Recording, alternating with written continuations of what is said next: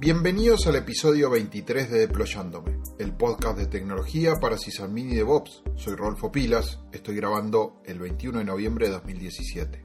Con este episodio abro una nueva serie de podcast. Como ya hice en otros episodios donde junté en series, por ejemplo la serie de OpenSSH o la serie sobre correo electrónico, en este podcast va a ser el primero dedicado a una serie sobre Docker. Ya te digo que no tengo interés particular en empezar a concentrarme en qué es Docker, ni tampoco ponerme a explicar las diferencias entre contenedores y virtualización. No, esa temática va a estar implícita a lo largo de las ediciones donde hable sobre Docker. Si tú necesitas entenderlo o refrescar conocimientos básicos de Docker en Internet, eh, encontrarás gigas de información en nuestro propio idioma sobre los contenedores y sobre Docker en particular. Por eso hoy abro esta serie de podcasts de Docker, pero dedicados a aquellas herramientas de software que conozco que han llamado mi atención.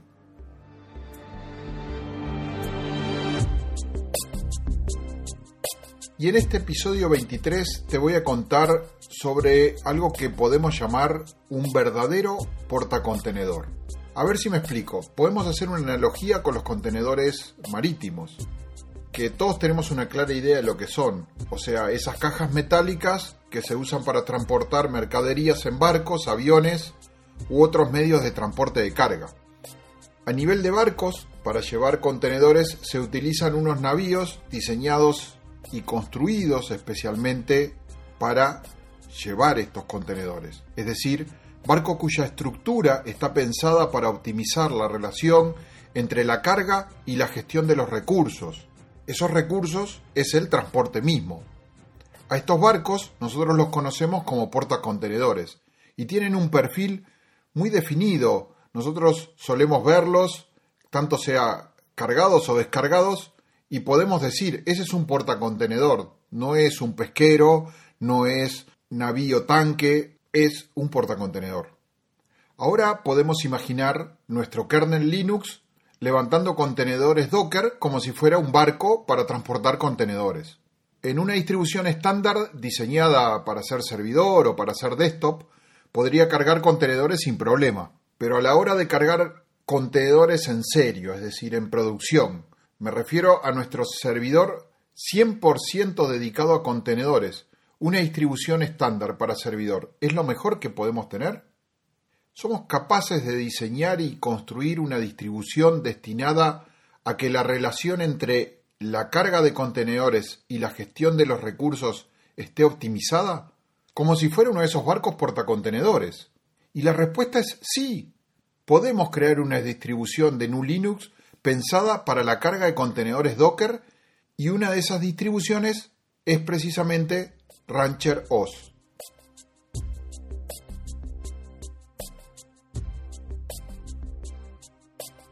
Como te comentaba, Rancheros es una distribución GNU Linux diseñada para correr contenedores Docker.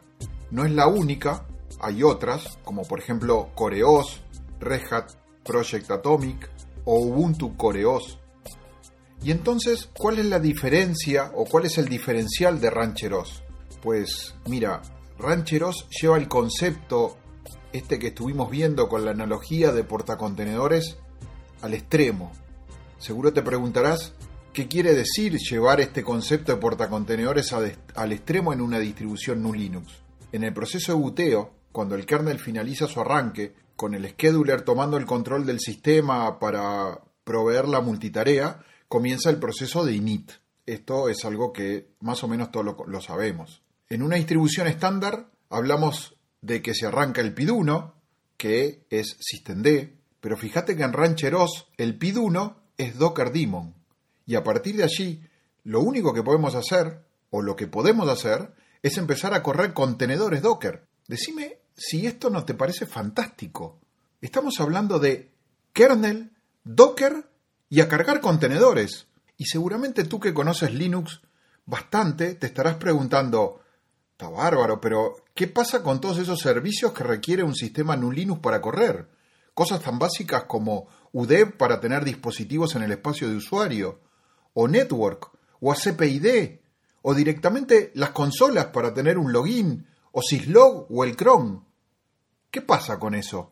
¿Dónde está? Porque hasta ahora no tengo SystemD que me los arranque, SystemD para gestionarlos.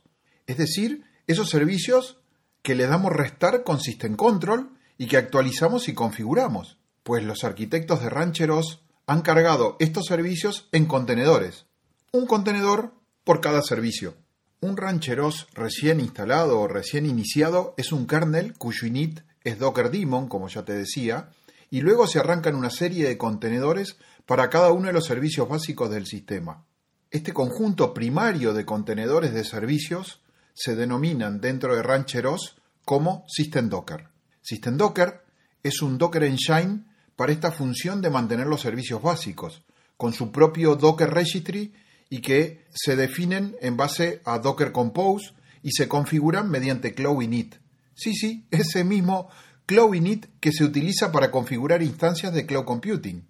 Te confieso que la primera vez que vi esto y comencé a entender cómo estaba construida esta distribución, sentí esa misma emoción que sentí en el siglo pasado, allá en los 90, cuando estaba por primera vez viendo Nu Linux, así con la mochila vacía por la ignorancia y el afán de descubrir cosas. En Rancheros no solo usas Docker, sino que todo es Docker. Si querés agregar a tu sistema base algo tan simple como, por ejemplo, un cliente de monitoreo Savix, vas a tener que construir una imagen con Dockerfile y la vas a tener que poner a correr en System Docker con System Docker Run. Si quieres modificar el comportamiento de un servicio que está corriendo, se dispone de un utilitario llamado ROS. Por ejemplo, para modificar el etc resol.conf que está dentro del contenedor llamado network, ROS te permitirá escribir la modificación que quieras hacer. También te va a servir para conocer cómo está configurado el servicio dentro del contenedor. Es decir, puedes hacer get de la configuración y put de tu modificación. Pero a su vez, ROS también te va a ayudar a crear los archivos YAML para inscribirlos en el Cloud Init para la próxima vez que Bute levante esa configuración el contenedor network.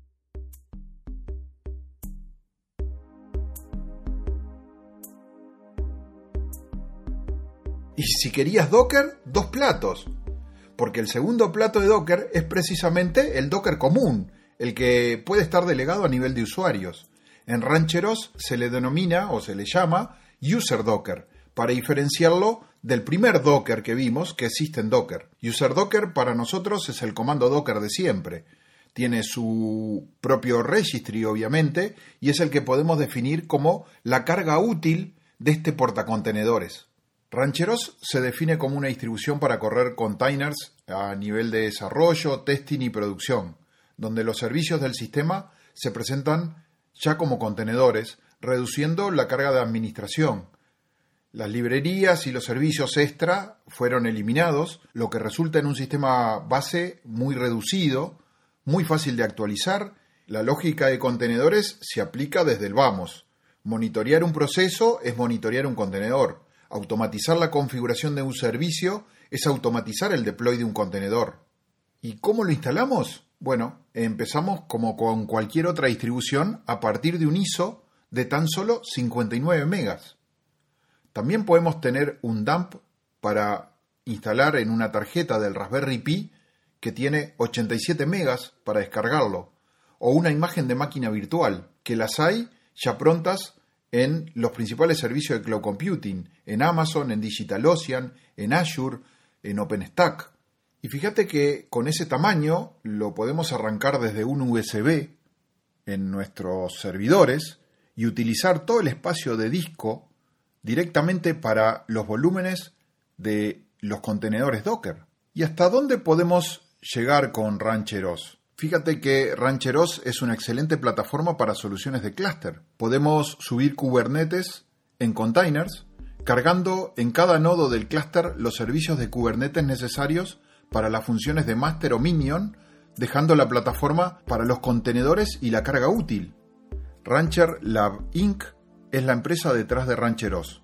Rancheros es obviamente una distribución que utiliza software con diferentes licencias, pero su licencia principal es la Apache 2.0. Soy Rodolfo Pilas, en Twitter me siguen por arroba pilasgurú y les dejo un saludo a todos, confiando que este podcast les haya aportado para mejorar y como siempre espero sus inquietudes, sugerencias comentando en deployando.me.